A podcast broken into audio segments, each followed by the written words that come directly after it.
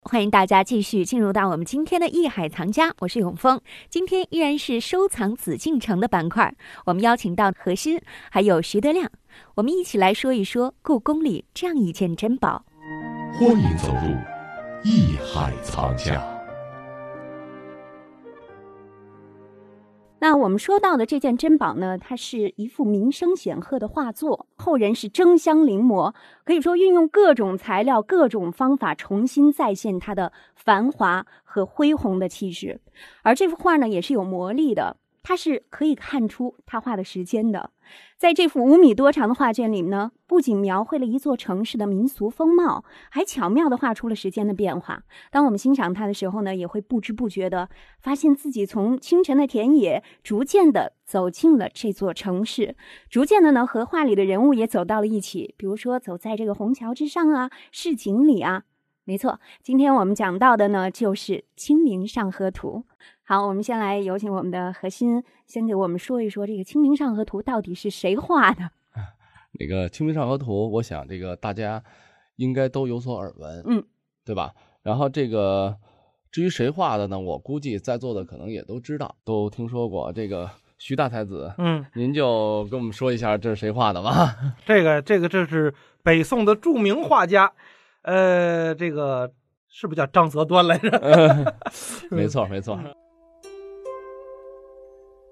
北宋张择端，自幼好学，早年游学汴京，曾供职于翰林图画院。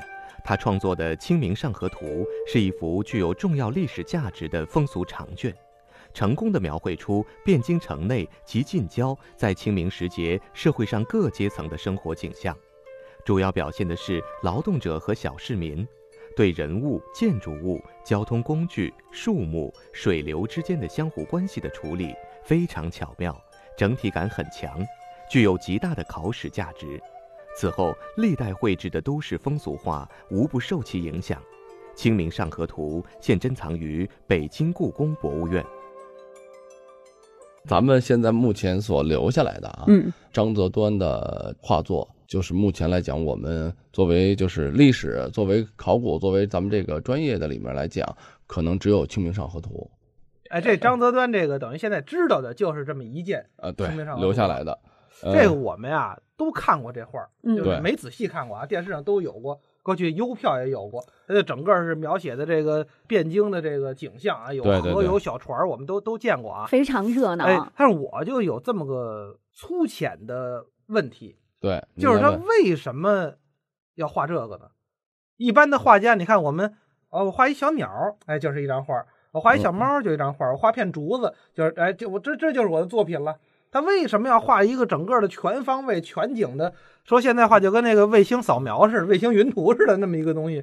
徐大才子啊，就是您这个问题的问的，实际是非常非常的尖锐啊。嗯这也是可能很多听众朋友们所思考过或者所想过的，嗯因为作为这么一个鸿篇巨制嗯所留下来，咱们要看到这个《清明上河图》，嗯它的时间所耗费的人的精力，还有包括因为这张作品呢，相信很多人现在在就这个市面上啊，在很多地方都能看到对啊，嗯“尽精微致广大嗯”这六个字，嗯精微之处可以说密不透风，广大之处可以用很宏观的，像刚才咱们主持人所说的啊，从进城一直走到了市中心。嗯为什么去画这个深层次的背景？我想呢，因为这个作为一个课题来讲呢，是现在目前在学术界上有很多很多种的意见，嗯但是主流的意见，这是跟当时的历史背景所分不开的。嗯为什么呢？因为当时这幅作品，我不知道那个徐先生知道不知道，他是在什么时候完成的，在什么什么时间段？在北宋吗？北宋的哪个皇帝？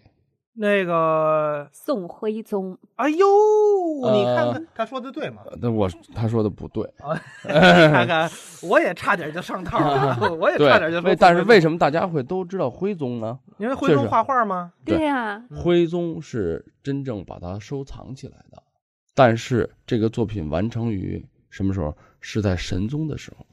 哦，啊，宋神宗时代，咱们对于神宗可能这个一说抽象起来有点不太注意，但是王安石变法你们都知道吗？嗯，就是在神宗时代，哦，它是一个神宗是一个非常励精革制的一种开明的、很上进的一个皇帝，他在那个时候是很有追求的，所以他希望呢，就是在当时的社会想变，求变，求什么？求整个呃国民的富庶，嗯啊、有这么一种心态。后来这个由于客观的一些条件，还有一些宫廷的这种斗争跟背景啊，他最后王安石变法确实失败了。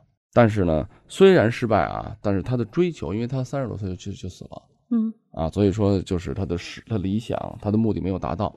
但是在当时他变法之后，他渴望的是什么？是老百姓这个整安个居国乐民业对国民的一种富足。嗯所以说，在他那个时候，希望宫廷画家来画一幅什么？来画一幅就是记录甚至展示整个这个场景，整个他这个当时社会的一种状态。嗯嗯，那我也想问问大家，问你看这《清明上河图》，嗯这个提签啊，为什么很多人都会认为这就是宋徽宗时期？因为当时是徽宗的瘦金体嗯来写的这个卷首，嗯所以大家看这这个就徽宗时期就的。起这名儿就是啊宋徽宗给起的，呃，对，就是说呢，他起他定了下来这个名字呢，倒也不一定是他起，只不过是说历史上他就这么去延续下来了。但是为什么叫做《清明上河图》？这个是当时，比如皇帝，他既然是他的父辈什么的让他画的这个东西，他肯定知道。但是对于咱们现在来说，可以这么说，是一个需要咱们解开的一个谜。嗯嗯但是呢，这个里面作为学术有很多种意见，嗯但是我今天想说的就是比较就是近来我自己个人或者是说一些专家们学者们所考据的一些东西。然后，所以我想问问徐先生，比如说你认为《清明上河图》它画的是什么？它为什么叫《清明上河图他清明上河图很简单吧？清明就是清明时节雨纷纷，你看路上咱们行人张欲断嘴就魂是诗， 你看对，大家都觉得好像哎应该是清明节，因为你看那画里边画的也都是穿春衣，就是不是穿大棉袄。哎，清明上河这上什么意思呢？就是上城里去啊，什么这个上哪儿去？这个上上河肯定跟当时那个赶集那意思差不多。而且我们看得出来，那画里那个汴河那个上面特著名那桥、是吧？我觉得呀，嗯，就是在河上的意嗯思。清明和尚图，对，清明是一个和尚的名儿。 是在汴河的上边儿，因为我们看到了虹桥啊，嗯嗯横跨汴河上，所以我觉得应该是这样的一种感觉》。。都有点道理啊。嗯嗯清明呢，呃，在现在学术观念上来讲，清明是什么？就如果深层次地挖掘这个作品呢，会说这是清明之事嘛，盛世。为什么？因为很多统治阶级嗯在画这个画卷的时候，要展示自己的这个国力，展示自己的这种形象嘛，统嗯治的这种清明。嗯人所以民说安居乐业，对，所以他经济展繁示荣。这个，所以叫做清明。呃哦，，但是呢，这只是其中的一个观点。嗯，还有什么观点？呃还有就像你说的，还有人啊，有些学者啊，就是清明坊，这个是当时开封的一个地名哦，就跟现在崇文区似的。啊，对，东崇文东城区啊，哎，哎对对对，崇文。然后所以说清明坊呢，这个地方呢，它就简称了清明，嗯就是这个地方，它这个根据河岸两边的这个风景所画的一个风俗画哦啊，《清明上河图》。还有一种说法就是像咱们普通的所认为的清明时节，嗯这个时候的这个一幅画卷。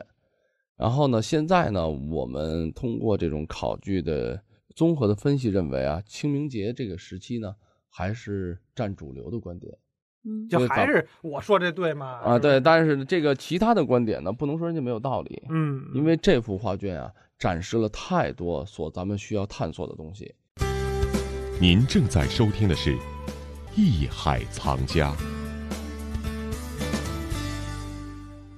到底《清明上河图》有哪些我们需要探索的内容呢？张择端为什么要创作这样一幅画作呢？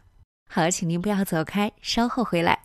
这里是《艺海藏家》，我是永峰。待会儿让我们继续了解《清明上河图》。本节目由喜马拉雅独家播出。